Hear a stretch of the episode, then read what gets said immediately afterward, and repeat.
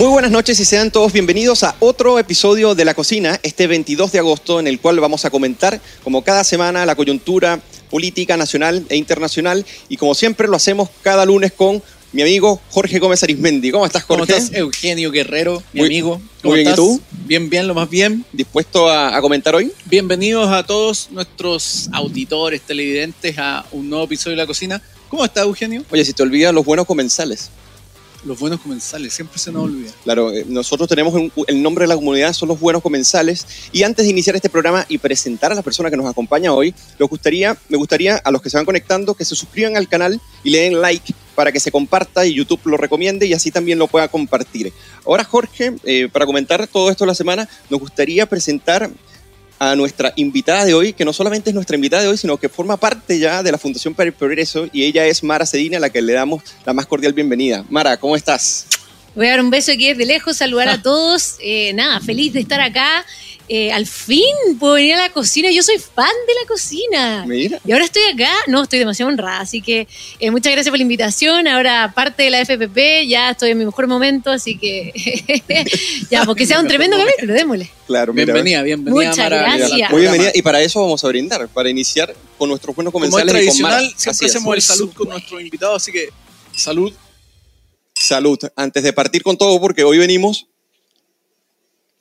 con mucho tema para compartir con ustedes. Y como saben, nosotros siempre iniciamos con un plato de entrada. Y en este plato de entrada somos un poco más soft. Antes de que Jorge Gómez empiece con el plato de fondo y que el plato de fondo siempre es un poco más álgido, queremos... Ah, vamos calentando. Vamos Exacto, calentando. vamos calentando los motores entre El el, estómago, vino. el estómago. Así es. Y me gustaría, bueno, hoy lo titulamos Boric y el 5 de septiembre, si garantizará los acuerdos o no, si será una real garantía de acuerdos o no. Y todo esto a raíz de la entrevista que le hacen en televisión y que es bastante interesante para poder nosotros dislucidar y analizar el contexto político que hoy día eh, Chile pasa.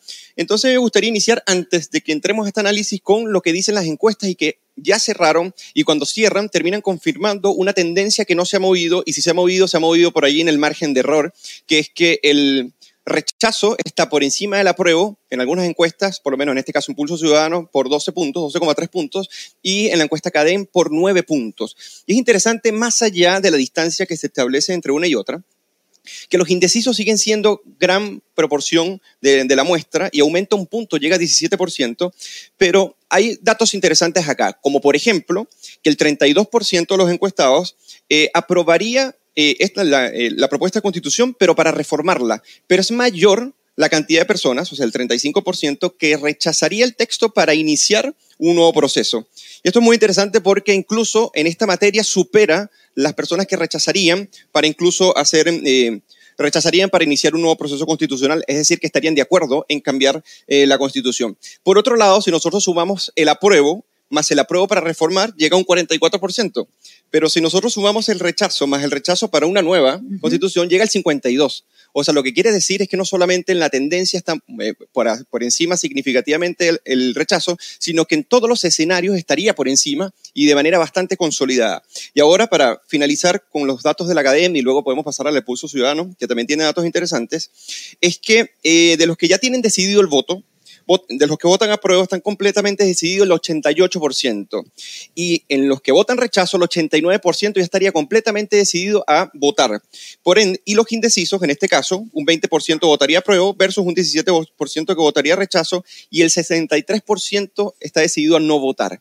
Entonces esto es interesante porque las campañas que aún, que aún continúan y que bueno, ya estamos a dos semanas de plebiscito, se van, a se van a enfocar, incluso varios analistas apuntan a que la franja incluso del apruebo está apelando a esos indecisos, igual, igual la franja del rechazo. Así que a mí me gustaría preguntarles, eh, ¿qué opinan ustedes sobre esta, podríamos decir, consolidación o, o poco movimiento en las tendencias, pero también la convicción en gran porcentaje, estamos hablando de casi el 80% de las dos tendencias, es estar decididamente a votar por una opción, eh, ya sea el apruebo o ya sea el rechazo. ¿Cómo lo ves tú, Jorge Gómez? A ver, yo creo que acá lo que, lo que se visualiza es que claramente se van asentando las posturas de los votos duros y que el plano de disputa en estas dos últimas semanas va a ser el tema de los indecisos. Ese es el plano en, en disputa. Y aquí lo interesante, sin querer adelantarme, es que eh, esto es como un partido de tenis, digámoslo así, en que los errores no forzados van a marcar gran parte del el desempeño de los jugadores en los próximos días. Por lo tanto, acá ya el tratar de apelar al voto duro, al votante ya comprometido o convencido es un error de cálculo, pero además un error de cálculo es cometer errores no forzados en este proceso. Y yo creo que eso va a ser definitorio. El, el quién, qué sector, digámoslo así, si queremos aplicar esta lógica de sectores, qué sector aplica o comete más errores no forzados es el que eventualmente podría caer en una derrota que podría ser inesperada. Entonces a mí me parece que hoy día ese es el, juego. A ese nivel. Mano, ¿tú qué opinas? O sea, a ese nivel los errores no forzados podrían cambiar la tendencia que hasta el momento vemos que se han consolidado. Yo estoy completamente de acuerdo. Yo creo que no, la elección no está definida, por más de que la diferencia hasta ahora en la encuesta ha sido bastante clara. Yo creo que la cantidad de indecisos nos dice eh, que la gente todavía no está convencida. Ahora, sí creo que em, ya el texto y lo que significa el texto, la gente ya lo entendió y ya tomó una decisión. Yo creo que la pelea en estas últimas semanas va a estar, eh, como dice Jorge, muy en la esfera pasional en la esfera política. Y lo hemos visto un poco en los programas de, eh, del fin de semana, los programas políticos, que los ataques iban más bien a cómo este sector define esto, cómo eh, después de que tú defendiste tal postura en algún momento de tu vida, hoy día defiendes esta otra. Yo creo que ahora van a empezar un poco estos ataques pasionales que tienen que ver con las posturas políticas, porque la gente el texto ya lo entendió y ya tomó una decisión. Ya. Bueno, esto, esto es bastante relevante porque esto es decir que como que las cartas todavía no están echadas, como, como se dicen por allí, sino que los errores no forzados podrían ser determinantes. Yo también estoy de acuerdo con, con esa postura, y más en escenarios tan volátiles y en cierta medida porque, bueno, la comprensión de la Constitución ya se hace a través directamente de la lectura o directamente lo que vas entendiendo en redes sociales. Entonces el voto duro, claro, se concentra, es casi imposible que la prueba busque votos en el rechazo, pero en, en los indecisos y en que es el voto obligatorio y que una buena proporción sabe que tiene que ir a votar, se van a definir las cosas y, va a depender mucho eh, de esto. Lo que dice Mara eh, igual es clave, Eugenio, porque hay, un, hay una fase de la disputa electoral o política que se define más bien en base a conceptos o, digámoslo así, apreciaciones morales, si queremos mm. decirlo así. Entonces el indeciso en el fondo, ya los juicios respecto al texto, respecto al proceso de la convención misma, ya están Ya lo escuchó, ya lo vio, ya Entonces, lo leyó. El, el indeciso más bien hoy día va a visualizar estas opciones y a quienes representan estas opciones y en función a eso eventualmente podría tomar una opción si es que decide ir a votar. Entonces, eh, el factor de, de coherencia eh, discursiva, el factor de representatividad, en el fondo si tú encarnas algo más bien virtuoso o no, eso también va a ser muy decidor. Mm. Entonces, claramente hoy día yo creo, no sé si todos están entendiendo ese, ese tema. no, y sé que yo creo que también es interesante considerar que yo creo que dentro de los indecisos hay un grupo de gente que sí sabe lo que va a votar y no se atreve a decir lo que va a votar. Sí, nos hemos dado cuenta en la última semana, hay muchas personas del ámbito público, académico, intelectual, que han salido recién marcando su postura eh, y que yo creo que la tenían un poco clara hace mucho rato, el texto ya estaba leído por parte de ellos y que se están un poco no atreviendo a dar debido como también al, al, ambiente eh, político, de crítica que existe y la gente, por más de que esto sea una llamada telefónica, cuando, cuando tienen tu root, cuando tienen tu información, yo creo que la gente también tiene cierto temor a marcar una, una tendencia definitiva y a mí me encantaría saber cuál de ese 17% en realidad eh, más bien se está escondiendo su respuesta. Eso es muy interesante. Sí, ese es un punto igual, porque de hecho, yo creo que acá lo que ha ocurrido es que el costo de manifestar la postura en favor del rechazo es, es, menos costosa que lo que era hace seis meses atrás. Entonces, claramente muchos van ya manifestando su opción más abiertamente sin tanto temor a como, por, ejemplo, ocurriría hace, en diciembre del año pasado o en, marzo del año de este año. Entonces, claramente el costo es mucho menor ahora que hace seis meses atrás. Ahora, les comentaba al inicio que eh, según Pulso Ciudadano, que también es una otra buena encuestadora seria, ella ve que hay una diferencia de 12,3 puntos pero cuando nos vamos a las expectativas sí hay diferencias entre la academia y Pulso Ciudadano. Y fíjate que las expectativas sobre el triunfo del, o sea, sobre el triunfo del rechazo es el 46% versus el 43% de la prueba. O sea, hay apenas una diferencia de 3. Mientras que Pulso Ciudadano, las expectativas sobre el triunfo del rechazo sería 24,7 versus la de la prueba 34,3. Entonces, eh, hay diferencias eh, eh, sustanciales, pero con todo y ello, a pesar de las expectativas, hay tendencias ya consolidadas. Ahora, para ir cerrando este punto y pasar al segundo punto de nuestro plato de entrada, a mí me gustaría recomendar, Jorge, que por cierto tú participaste en ese, eh, comentando en ese reportaje, un reportaje que publicamos en la Fundación para el Progreso a finales de la semana pasada que se llama Propuesta de Constitución entre un Estado omnipresente y la fragmentación de Chile, ya que la propuesta tiene 388 artículos y tiene 57 leyes transitorias y es bastante complicado leerlo, o por lo menos leerlo y tratar de con detenimiento hacer un análisis jurídico constitucional del mismo. Entonces, de la Fundación para el Progreso, eh, Manuel Roa eh, escribió un reportaje que se llama Entre un Estado omnipresente y la fragmentación de Chile, donde van a poder comprender de manera muy fácil y con personas que conocen sobre el tema constitucional, entre eso eh, Jorge Gómez Arismendi, lo que es esto. Antes de pasar al Manuel segundo que ha punto, estado en la cocina también. Sí, Ha Manuel la exactamente. ¿Dónde lo, ¿Dónde lo pueden ver? Lo pueden buscar en nuestra página eh, fppchile.org y en nuestras redes sociales en la, eh, arroba fppchile en Instagram eh, y en Twitter, bajo el mismo nombre. Y ahora me gustaría pasar a un segundo tema, que es hay un elemento clave con respecto a las preocupaciones que siempre despierta un proceso constituyente, y esto ha pasado en Colombia, pasó en Ecuador, pasó en Perú, eh, eh, pasó en, en Argentina y pasó en Venezuela, fundamentalmente, que es la preocupación que tienen los poderes de la sociedad civil frente a un cambio de reglas tan fundamental como en este caso es la Constitución. Y una de las cosas que estuvo en Trending Topic el, el fin de semana y que a mí me llama bastante la atención es que el medio de comunicación La Tercera,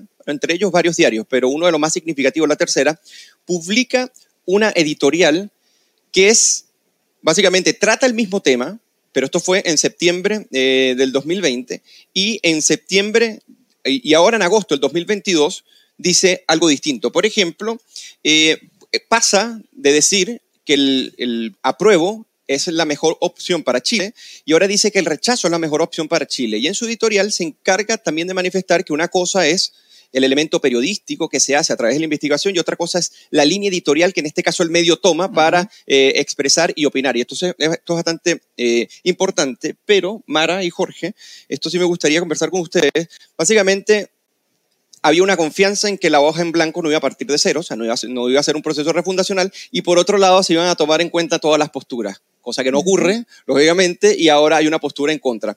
Entonces, el tema es el siguiente.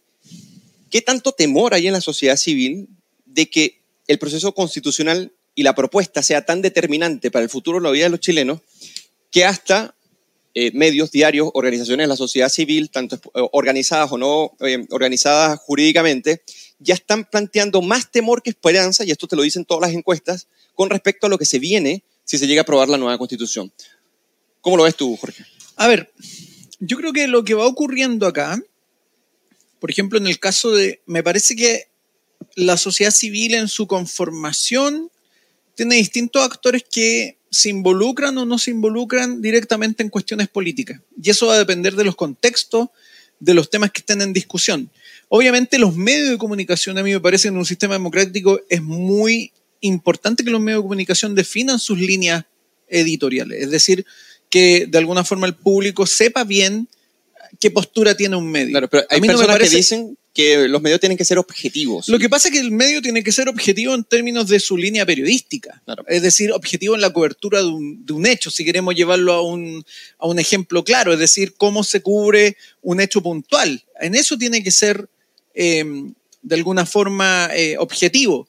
Pero también el medio tiene una línea editorial a través de la cual expresa una postura. Es preferible transparentarla, Esto, es claro. muy lógico en un sistema Claro. democrático. Lo que pasa es que, claro, si nosotros estamos presumiendo de que ningún medio tiene que tener una línea editorial eh, y además debe ser objetivo, eh, podemos caer en, un- en una trampa. Y la trampa es siempre presumir que obviamente la única objetividad la va a garantizar Disfrazar, claro, el la- monopolio de la fuerza. Entonces, en un sistema democrático, a mí me parece, nadie podría, por ejemplo, voy a dar el ejemplo, nadie podría poner en duda que, por ejemplo, el siglo, el diario El Siglo, tiene una línea editorial muy clara y definida. Ujú.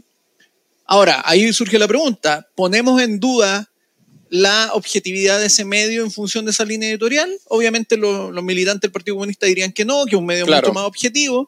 Pues bien, entonces partamos de esa misma duda respecto al resto de los medios. ¿Por qué Claro. ponemos la duda con algunos medios y no con todos los que Claro. definen su línea editorial? Entonces me parece que eso es importante y además porque contribuye al debate público, es decir, a través de la expresión de los medios de sus propias líneas editoriales, el debate público se enriquece. De lo contrario, estaría toda la discusión muy atomizada en los particulares, pero los medios yo creo que ponen líneas, líneas de discusión. Entonces, a partir de eso, obviamente, también otras estructuras de la organización, de la sociedad civil se van sumando a los debates en función de la trascendentalidad del debate. ¿Se entiende? Entonces, sí, claro. a mí no me parece problemático que, de hecho, no me parece problemático que un medio cambie de opinión en un contexto dado, porque eso es parte también del juego democrático. Así. Eh, si nosotros pensáramos que todos tenemos que tener siempre el, el mismo modo de pensar y no podemos cambiar en función de la experiencia o en función de la información, estamos jodidos. Claro. Eh, el- a mí me parece que el único problema es cuando ese cambio es instrumental, ya sea por el contexto de una elección, entonces yo soy un candidato ultra y luego me vuelvo un socialdemócrata. Ahí hay Claro. un problema. Pero si en el fondo tu cambio es genuino, entonces es, es admisible en la Claro. discusión. Entonces, claro, hay una línea delgada en- entre un cambio genuino y un cambio instrumental, pero siempre hay que estar atento a ese Claro. tipo de señales. ¿Tú cómo lo ves, Mara?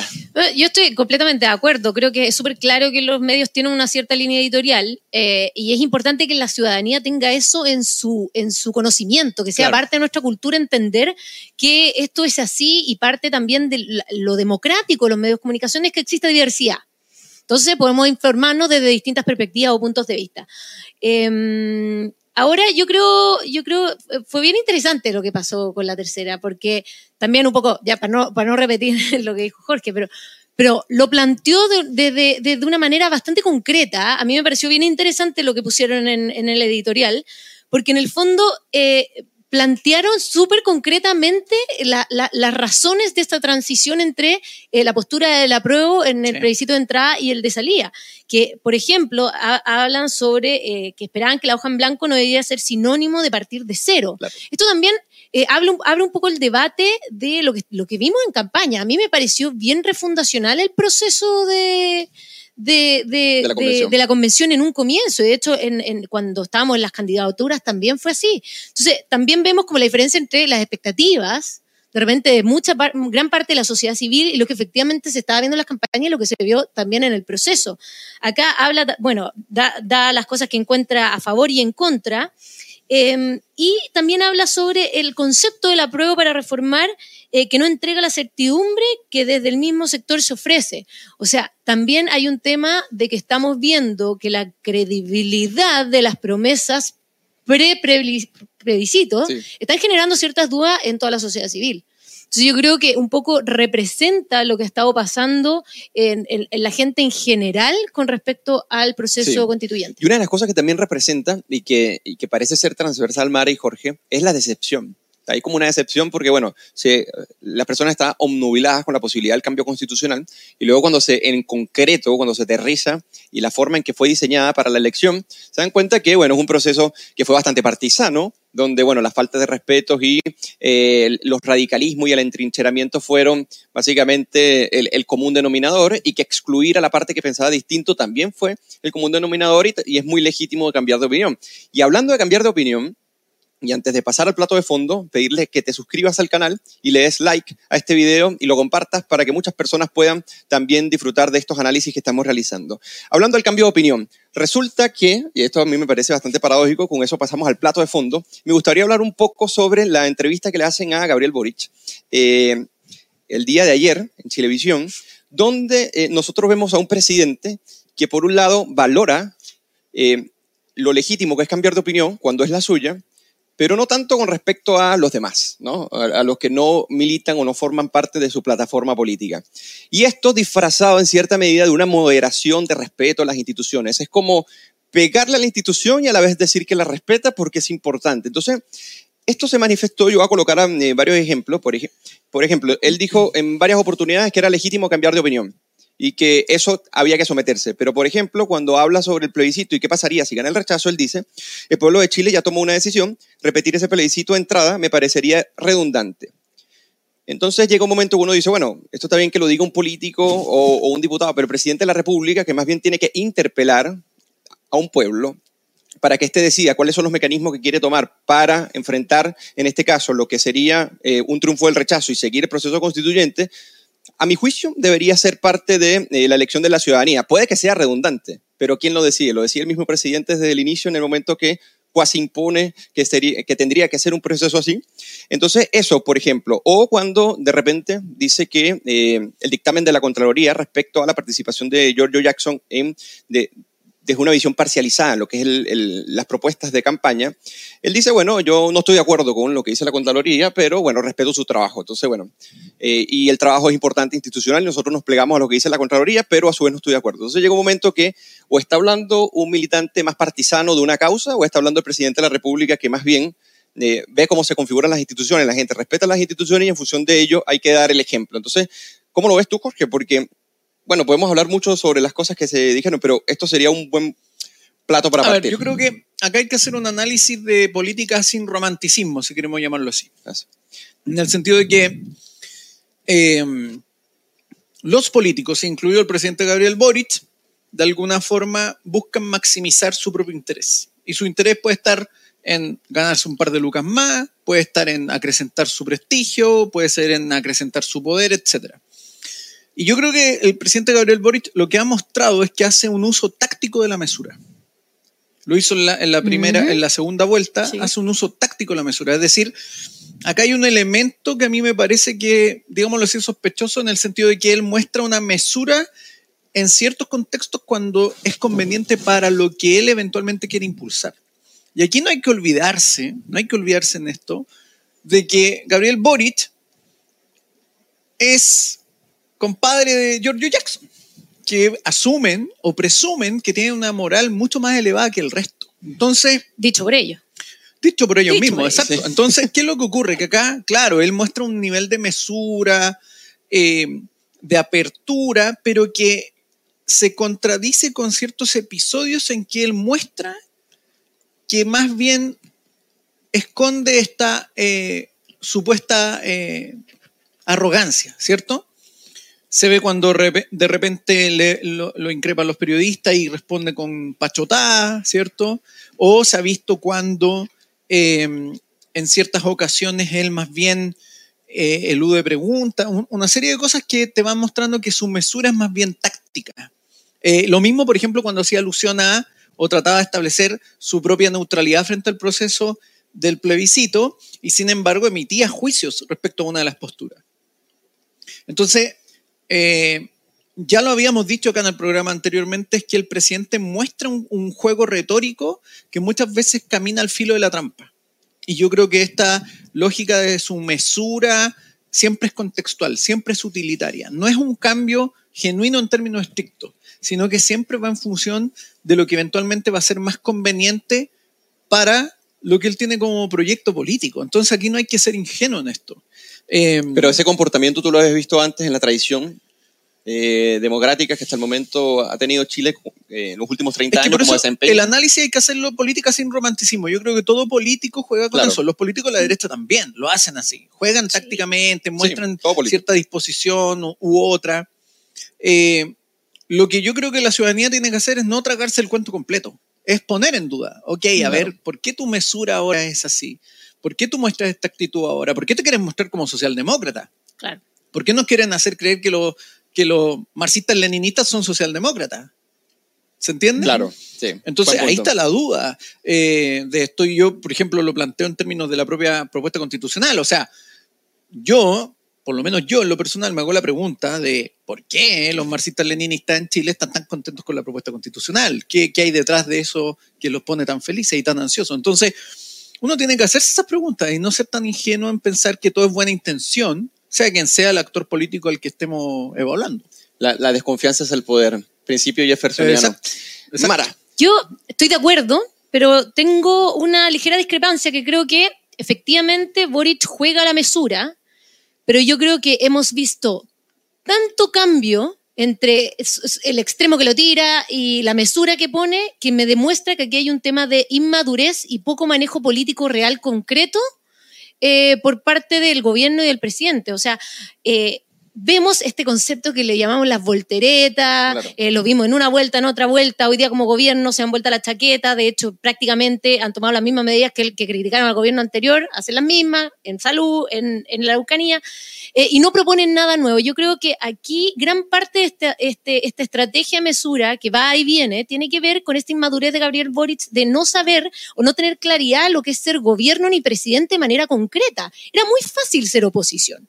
Muy, es muy fácil criticar lo que hace el resto. Es muy, es muy fácil no tomar la- las decisiones difíciles. Y aquí más rato vamos a entrar en, en los comentarios de Boric con, con- con las políticas difíciles, pero, pero es muy fácil desde la oposición hablar así. Y ahora que le toca, eh, le duele, porque además yo creo que eh, tanto Boric como Jackson no tienen la capacidad para no ser queridos en la calle. Esto que la gente los pifee, esto que la, la, la aprobación de ellos esté muy baja en las encuestas, les duele. Entonces, estas volteretas también es buscar cómo, que la, cómo la ciudadanía los puede volver a querer, pero simplemente no les está resultando. ¿Por qué? Porque al no tener un proyecto político concreto que tú seas capaz de defender con argumentos, necesitas estar dándote vuelta para buscar el, el- el cariño de la ciudadanía y no los resultados concretos. Sí, bueno, cuando Ahora, yo pregunta- complementaría Sí. algo, es importante esto. Eh, de alguna forma también acá hay un punto en que los políticos en general hacen presunciones de lo que la gente espera de ellos. Absolutamente. Entonces, claro, ellos enarbolan un discurso, elevan un- un- ciertas promesas, enarbolan ciertas actitudes. Y muchas veces lo que ocurre es que lo que ellos presumen que es lo que la ciudadanía espera de ellos, en realidad es absolutamente nada que ver con, Claro. con lo que la Yo creo un ciudadanía... ejemplo concreto lo que estáis diciendo la Convención Constitucional.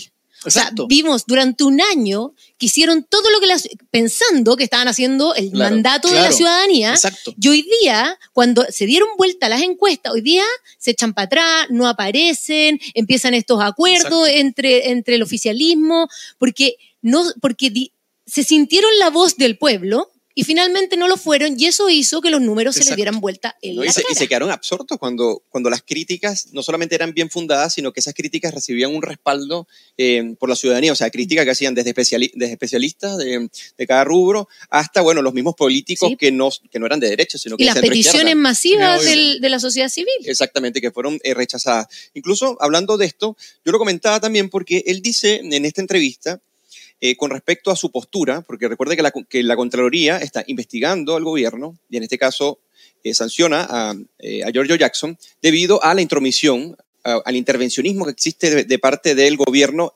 por una postura que lógicamente es la prueba. Pero dice esto, esto de pretender que un, un gobierno aséptico, que no tenga posición política y que se le niegue la vocación de transformación con la cual todo el mundo sabe que venimos, a mí me parece absurdo.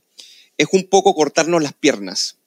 O sea, eh, coincide mucho con lo que dice Jorge. Bueno, lógicamente no se le puede pedir a un político que ejerce la presidencia de la República que carezca de- del espíritu político, pero por otro lado, en un proceso como este, que son procesos atípicos, los procesos constitucionales no ocurren todos los días.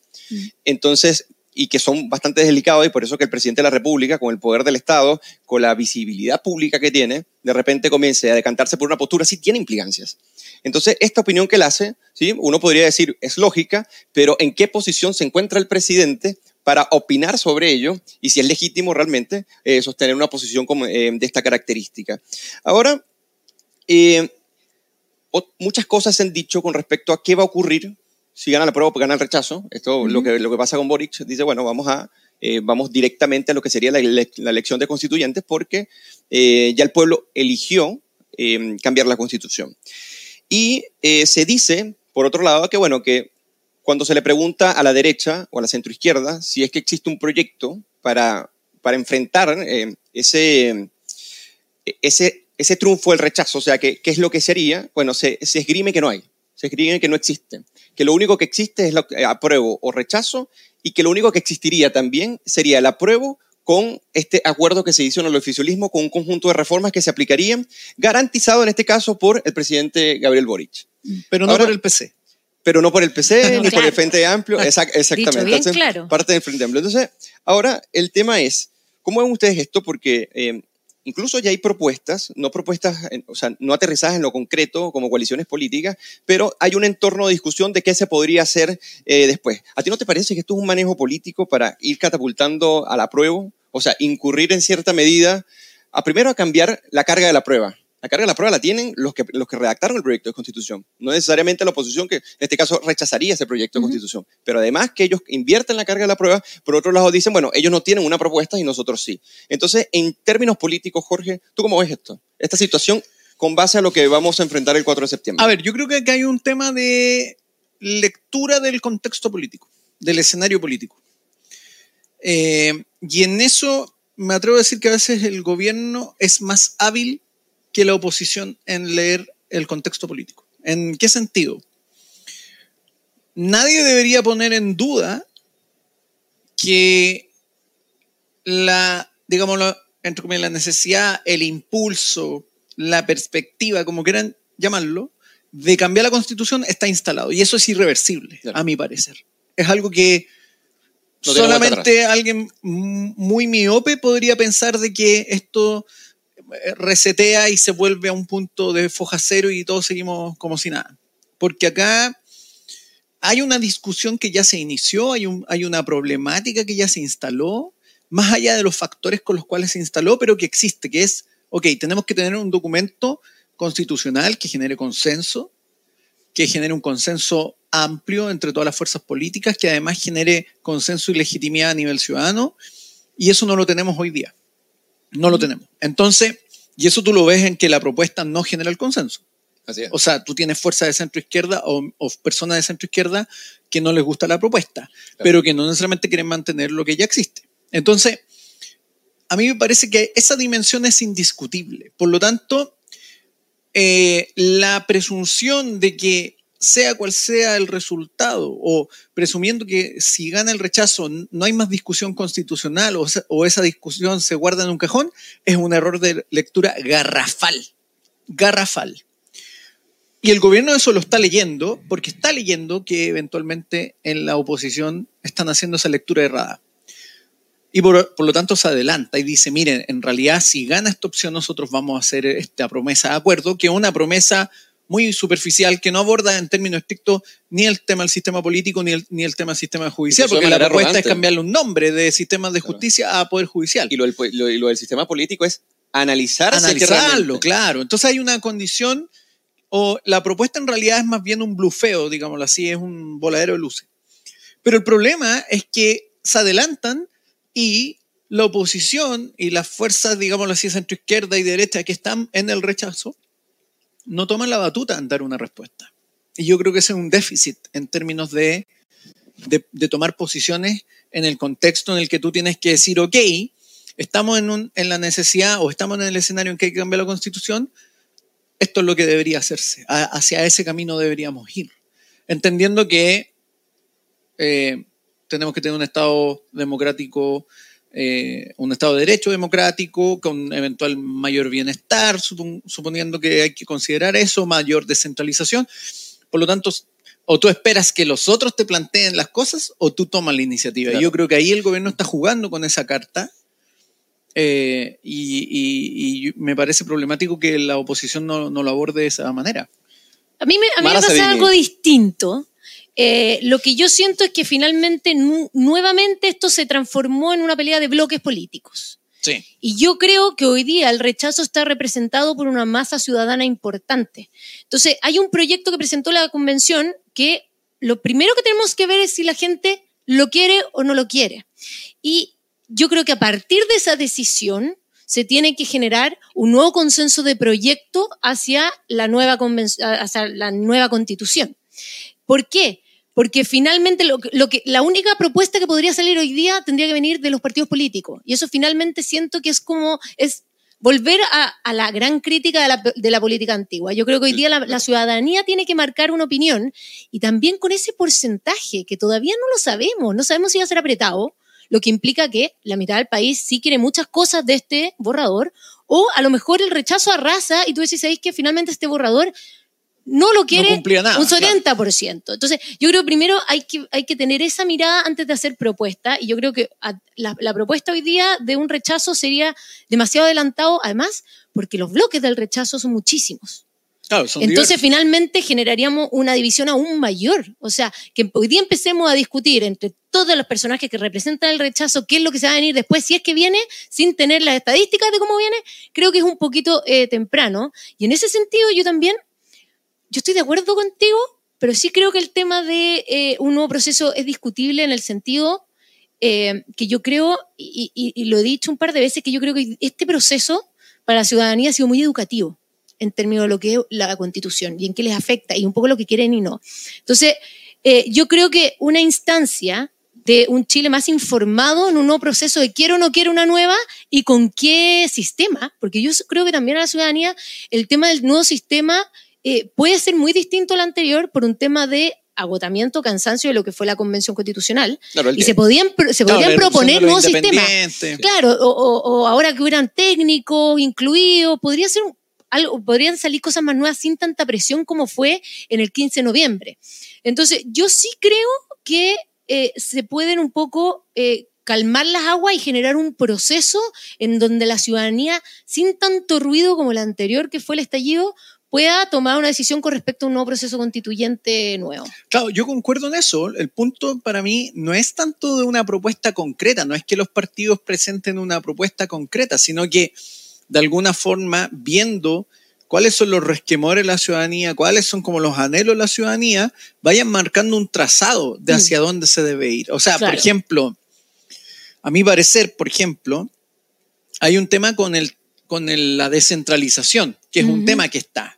Por lo tanto, los actores políticos, yo esperaría que sus técnicos estuvieran discutiendo, ok, ¿cómo generamos un, una descentralización que no fragmente el país, pero que contribuya a mayores Los grandes temas. Claro, claro Hoy día estamos pegados como la letra chica del proyecto Constitución y en el fondo como los grandes temas que decís tú, eh, tratados por los centros de estudio, los expertos. Exacto. Eso es lo que falta escuchar. Tú te das cuenta, por ejemplo, el tema de la plurinacionalidad, que genera resquemor en la ciudadanía. Entonces, ok, ¿debe haber plurinacionalidad o debe ser de otro modo? ¿Debe ser planteada de otra forma?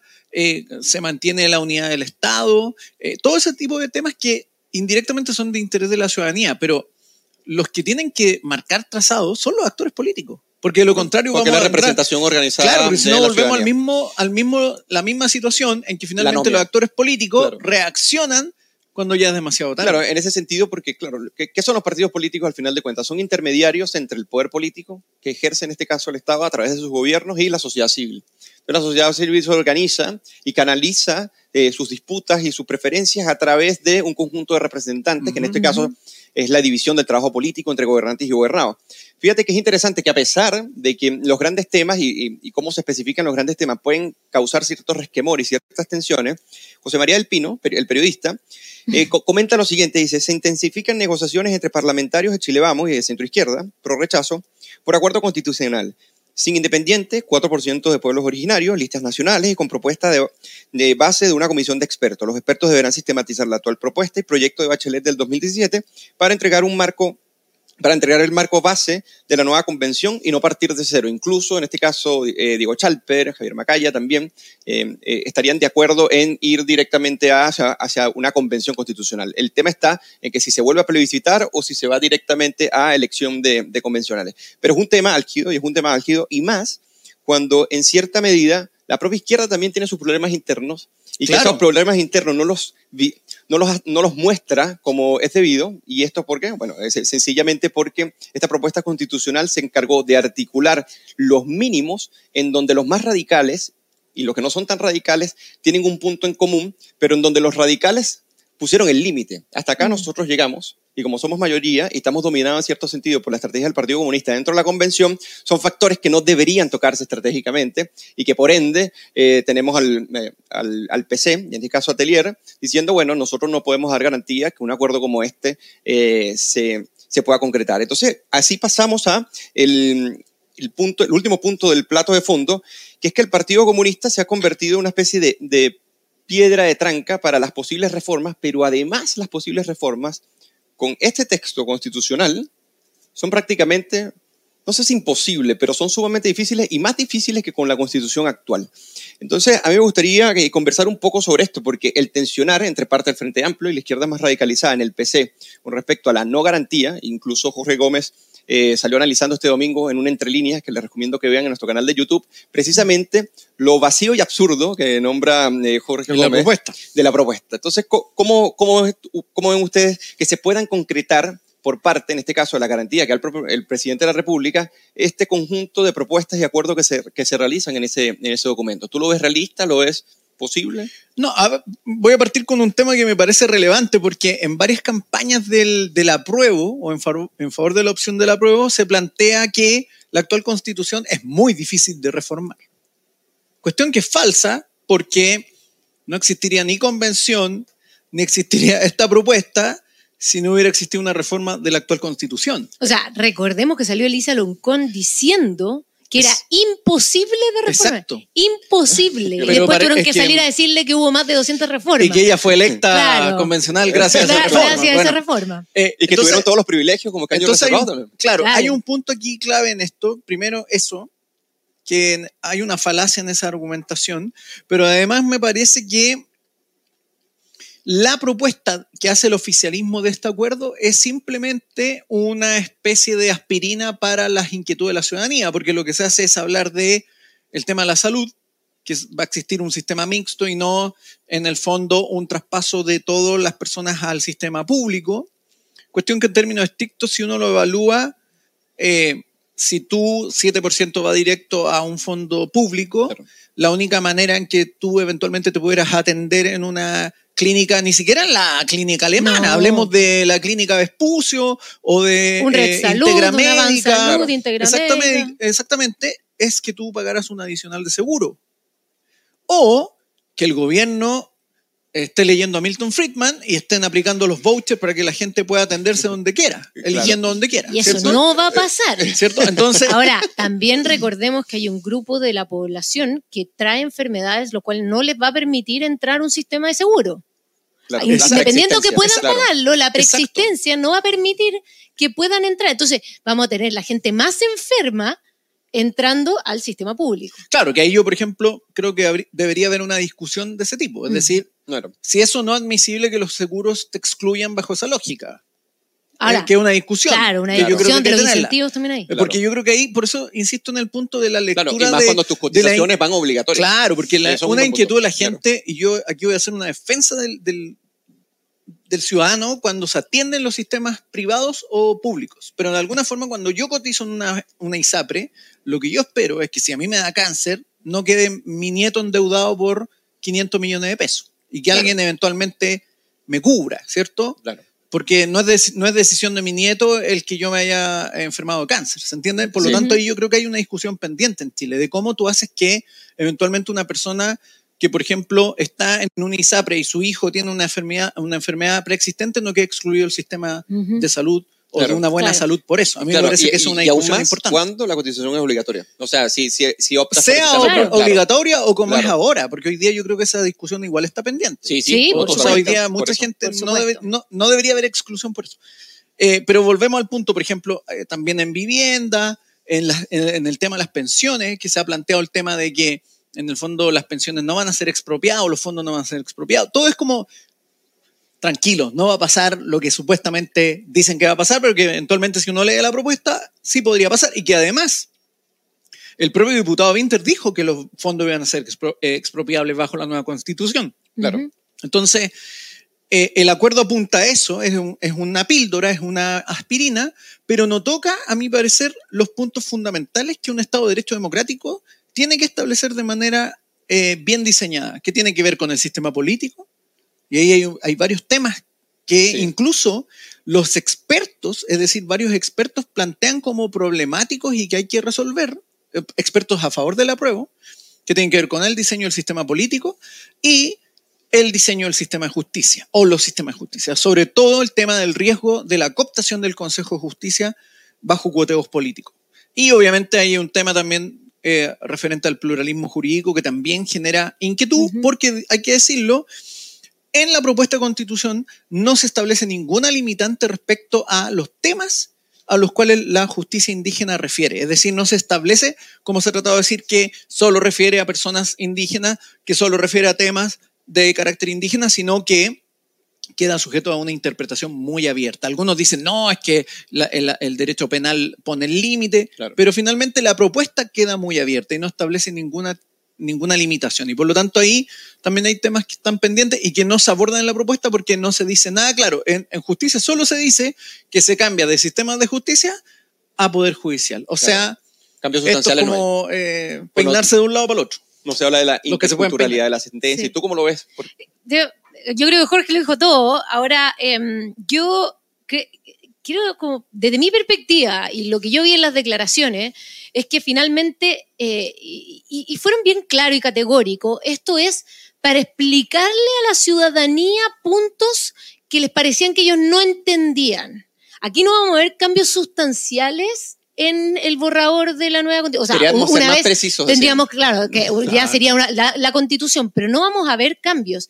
Y, y quedó muy claro también, lo dijo Telier, que en el fondo él tampoco podía garantizar que eso podía ocurrir. O sea, este es un acuerdo donde nos están diciendo, de hecho, creo que parte, con la- usando la palabra, aclaraciones del texto propuesto. Son aclaraciones, no es una modificación.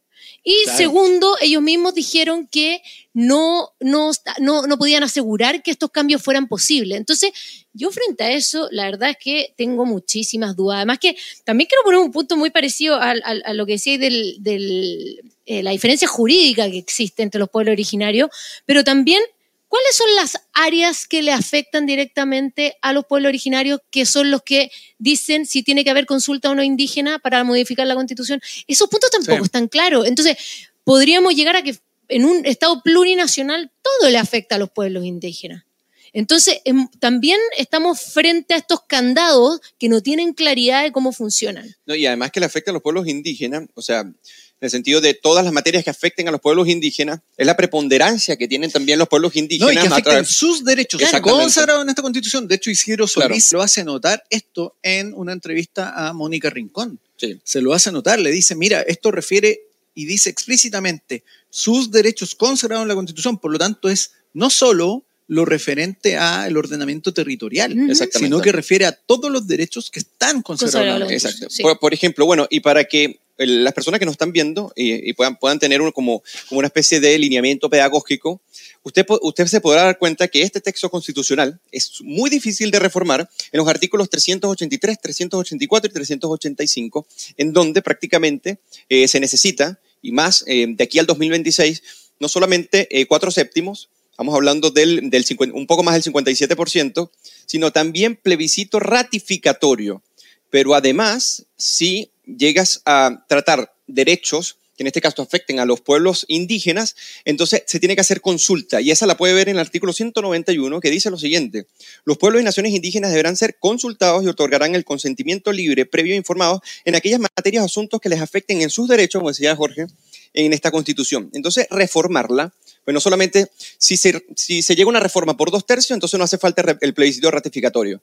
Pero si se llega a cuatro séptimos, se necesita un plebiscito ratificatorio y si afectan los derechos de los pueblos indígenas, en, en este caso se tiene que hacer una consulta. Entonces, modificarla es más difícil que, que ahora, pero además la están haciendo intocable en los próximos cuatro años. Entonces, ¿dónde está la Y muy garantía? cara. Claro. Exactamente. O sea, cada plebiscito, ¿cuánto nos cuesta? Así es. La información, El costo, proceso, la división y además como el, el mismo costo Exacto. monetario que tiene el hacer un plebiscito. No, y el tiempo.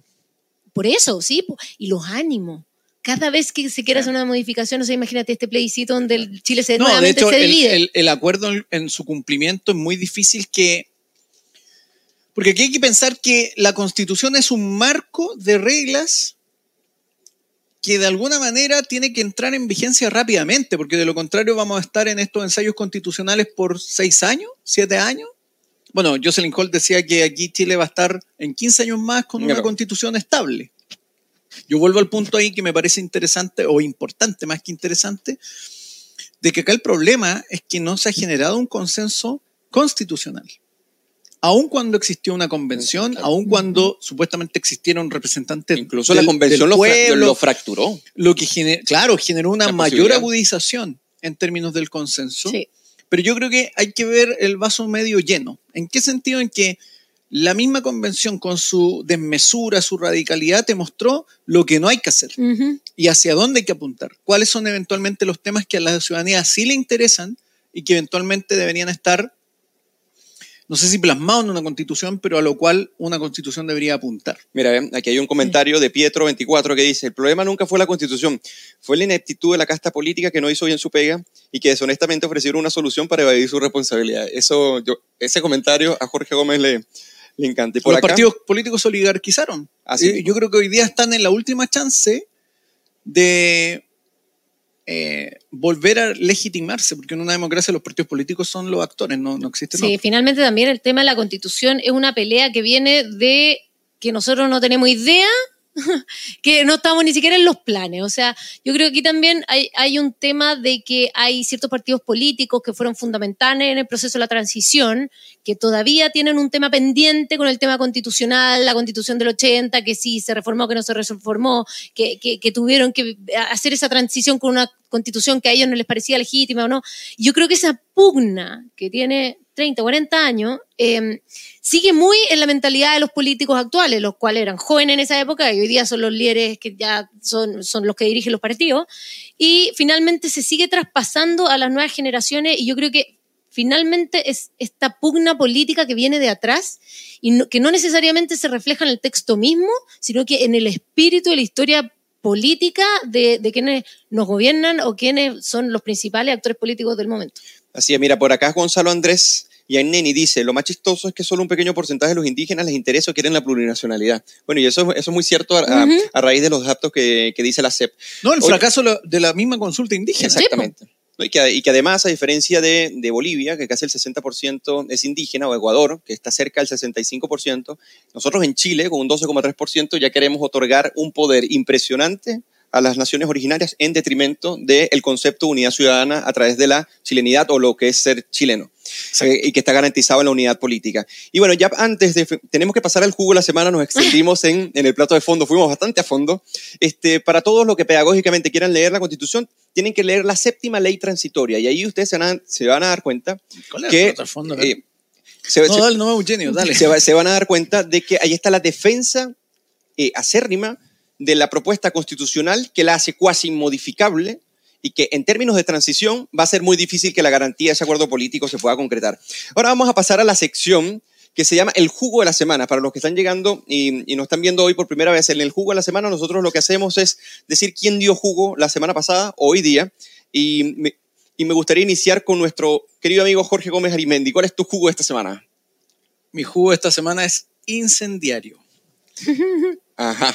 Eh, el jugo de la semana son los cerebros de la eh, franja del rechazo, que se les ocurrió hacer un video donde, en términos muy honestos, se vindica el absurdo de perdonar un intento de asesinato en nombre del amor. Eso es totalmente descabellado, porque es lo mismo que dijéramos que hay que perdonar a un vándalo que me saqué del negocio porque es un acto de justicia. Entonces, eh, el jugo esta semana son quienes están detrás de ese video, no sé quiénes serán, pero claramente no, no están entendiendo mucho, tampoco lo están entendiendo quienes revisaron el video o quienes revisaron el guion, eh, porque además da señales muy contradictorias de lo que es la justicia, de lo que es el amor, y además da eh, mucho material para aquellos que contradictoriamente, como el diputado Gonzalo Winter, dicen que el video hacía apología de la violencia.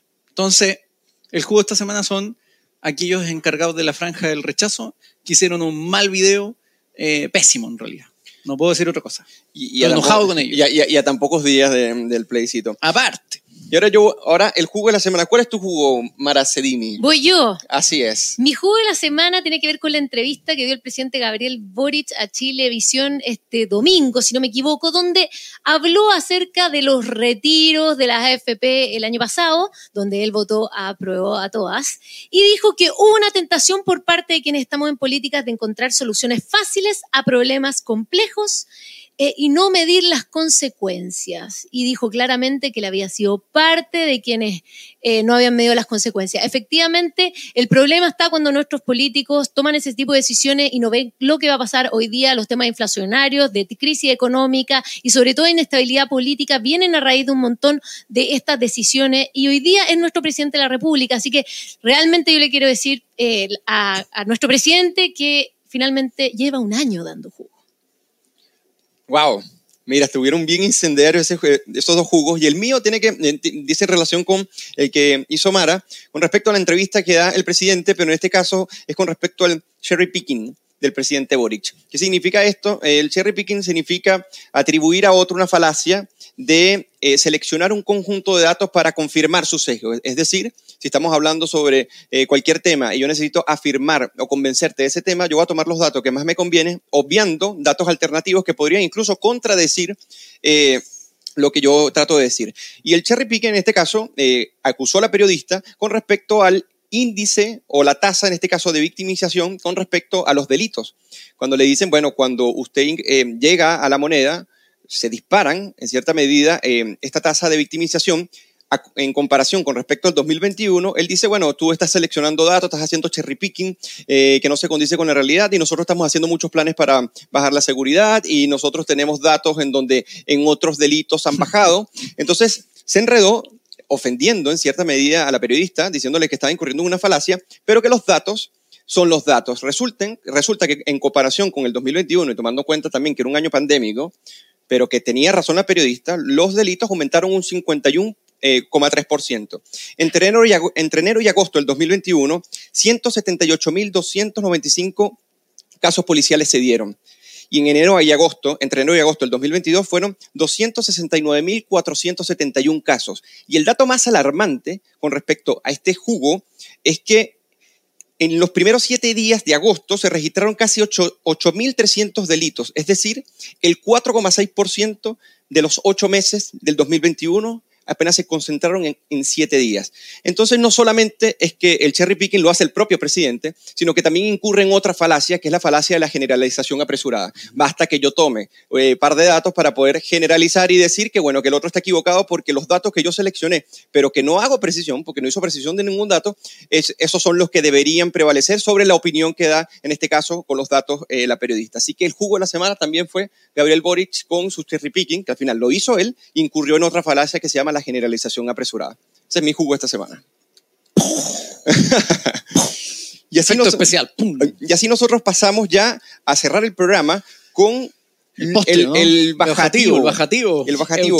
El bajativo es la parte eh, que llamamos la parte nerd o la parte ñoña de nuestro programa, donde nosotros recomendamos series, películas, obras teatrales, poemas para que las personas no solamente puedan profundizar en los temas que tratamos acá, sino también distraerse un poco. Así que nosotros acá hacemos de diversas recomendaciones. Jorge Gómez Arimendi, ¿cuál es tu recomendación de hoy día? Yo iba a molestar a la Mara con, con su recomendación, pero... ya vas a tener tiempo. Voy a molestar sola, no te preocupes. Eh, no, yo quiero recomendar este libro de Jesús Huerta de Soto, que es Socialismo, Cálculo Económico y Función Empresarial, donde se aborda... Eh, en primer lugar, eh, la función empresarial, el análisis desde el concepto de la acción humana, pero esencialmente se cuestiona la idea o se aborda el, debate sobre la posibilidad del cálculo económico en el socialismo y obviamente se refuta considerando que eh, eso es imposible considerando eh, el valor subjetivo y cómo las personas aplican sus preferencias de manera individual. Es un libro muy interesante, muy didáctico y a mí me parece que hoy día se vuelve muy relevante, sobre todo cuando empiezan a aflorar de nuevo algunos que presumen que pueden planificar la sociedad y la economía desde un escritorio eh, simplemente por haber estudiado en Inglaterra la Universidad de Pensilvania, por cierto, donde se dice hoy en día, el nuevo postulado es que la inflación también trae beneficios para las pymes. Claro. O sea, trae costos, pero también beneficios. Es una cuestión eh, insólita. Sí, sí, no sé, yo no sé qué libro se, se leyó Grau.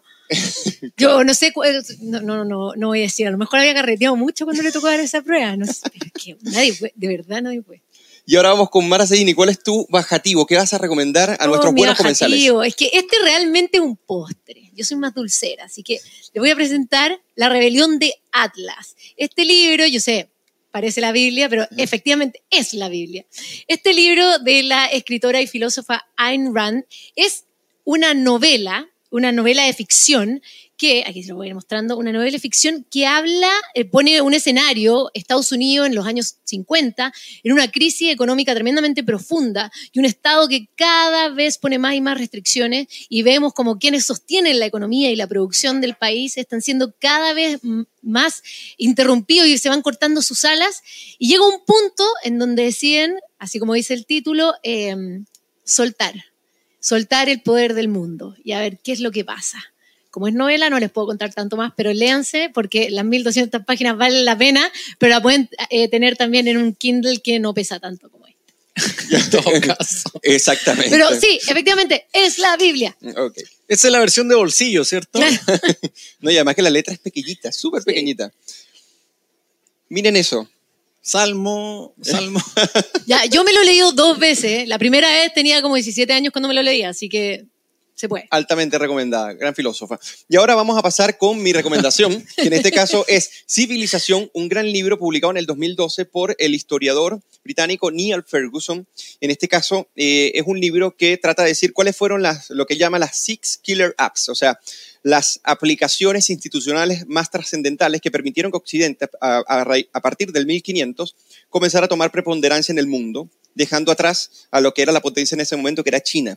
Entonces hay seis instituciones que, que él comenta y desarrolla y desmenuza, que son la competencia, la ciencia, la propiedad privada, la medicina, el consumo y la ética del trabajo. Bajo estas seis instituciones Occidente se desarrolla, y esto es muy bueno recomendarlo para cuando estamos haciendo un debate constitucional y, y, comencemos a entender qué son las instituciones, cuáles son las que realmente generan prosperidad, desarrollo y progreso, y qué libros, y en este caso historiadores, lo pueden hacer de una manera amena, y, bastante aterrizada y fundamentalmente rigurosa. Así que no se pierdan. Civilización de Neil Ferguson, lo vendemos también en la Fundación para el Progreso, así que eh, recuerden eh, adquirirlo en el momento que quieran entender de la perspectiva histórica, cómo las instituciones que funcionan eh, son esas seis que les acabamos de comentar. Así que con esto... Muy bueno tu... Porque además en el análisis constitucional uno debería evaluar, porque estas killer apps, ¿cierto? Lo que hacen es generar bienestar de la sociedad. Por lo tanto, uno debería evaluar la propuesta constitucional y veamos si permite o incluye estas, estas opciones. O si es un killer app.